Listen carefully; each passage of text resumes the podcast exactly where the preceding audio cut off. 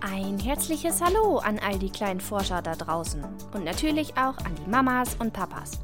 Herzlich willkommen zu einer neuen Folge meines Podcasts Wieso, woher, warum?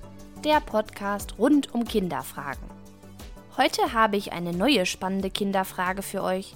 Dieses Mal möchte ich die Frage von Emilia, fünf Jahre alt, beantworten. Sie hat in einem Bilderbuch über Tiere einen kleinen Babyelefanten gesehen und ihn mal ganz genau betrachtet. Dabei fiel ihr etwas auf, nämlich, dass sie gar keinen Bauchnabel erkennen kann. Haben nur wir Menschen so einen Bauchnabel? Und warum genau haben wir den eigentlich? All das und vieles mehr erfährst du heute. Fangen wir doch mal mit der Frage an, weshalb wir Menschen eigentlich einen Bauchnabel haben. Denn, wie du vielleicht schon gut beobachtet hast, hat jeder Mensch einen. Der ist mal kleiner, mal größer, aber immer ungefähr in der Mitte des Bauches zu finden. Und er bleibt ein Leben lang. Babys haben ihn schon und ältere Omis und Opis auch. Doch wozu?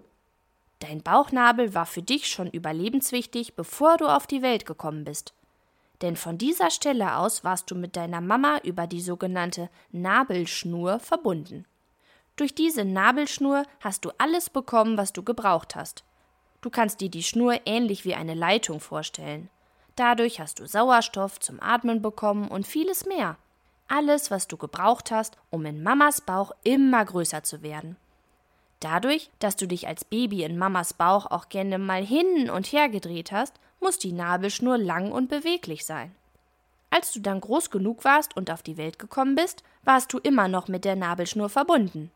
Dann kommt der große Moment und die Nabelschnur wird abgeschnitten. Meistens machen das die Papas. Das tut glücklicherweise gar nicht weh und fühlte sich für dich fast an wie Haare schneiden. Man merkt es also so gut wie gar nicht. Und die Schnur wird ja nicht mehr gebraucht. Schließlich konntest du nun ganz alleine atmen und trinken. Dort, wo die Schnur abgeschnitten wurde, bleibt ein kleiner Stummel zurück. Der fällt meistens nach ein paar Tagen von selbst ab, wie ein Pflaster, was nicht mehr klebt.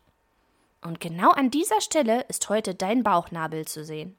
Man könnte also sagen, dass der Bauchnabel wie eine Art Narbe ist, eine Erinnerung für dich, wo du mit der Nabelschnur mit deiner Mama verbunden warst.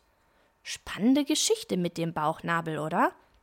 Aber hören wir nun doch mal, wie es bei den Tieren so ist. Haben die auch einen Bauchnabel?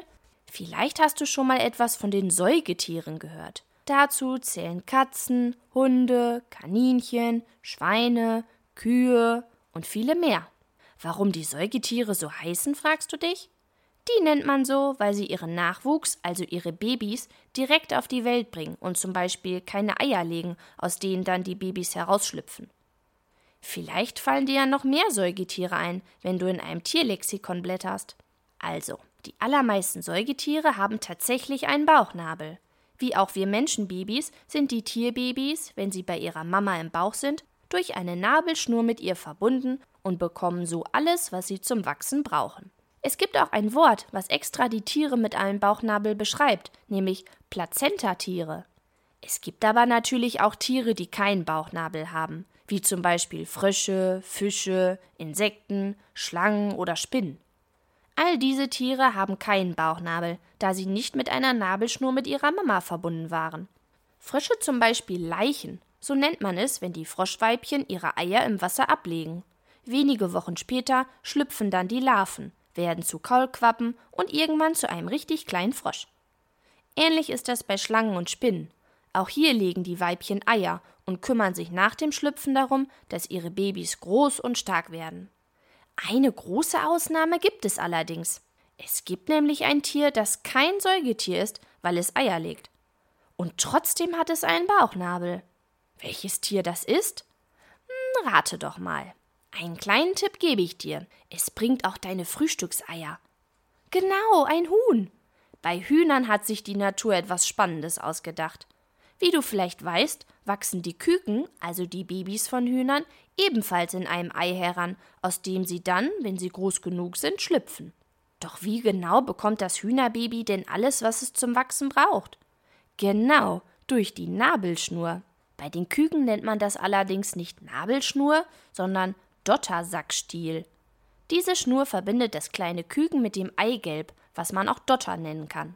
Dadurch kann das Küken ganz von alleine wie durch einen Strohhalm, der am Bauch festgewachsen ist, trinken und alle wichtige Nahrung aufnehmen, die es zum Wachsen benötigt. Wenn die kleinen Küken aus ihrem Ei dann schlüpfen, kann man auch noch kurzzeitig den Bauchnabel erkennen. Anders als bei uns Menschen verwächst er sich allerdings schnell und ist irgendwann nicht mehr zu sehen. Wie spannend! Bleibt uns noch die Frage, ob Elefanten eigentlich einen Bauchnabel haben. Überlegen wir doch mal gemeinsam, zu welcher Art der Tiere die Elefanten gehören. Sind es Reptilien? Legen sie also Eier und kleine Elefantenbabys schlüpfen daraus? Nein, stell dir mal so ein riesig großes Ei vor. Denn auch ein Babyelefant wiegt nach seiner Geburt schnell mal 100 Kilogramm.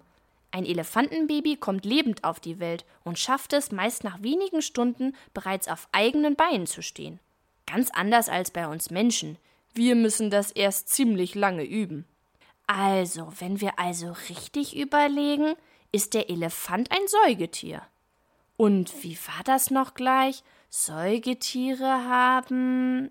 Genau, einen Bauchnabel. Und tatsächlich, Elefanten haben auch einen Bauchnabel. Ähnlich wie bei uns Menschen ist er unten am Bauch zu finden. Da man einen Elefanten aber selten von unten betrachten kann, ist der Bauchnabel schwer zu entdecken.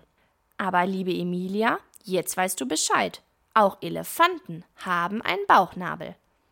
Eine sehr spannende Frage war das heute. Also, ich weiß ja nicht, wie es dir geht, aber ich habe wieder jede Menge dazugelernt. Vielen Dank für die tolle Frage, Emilia.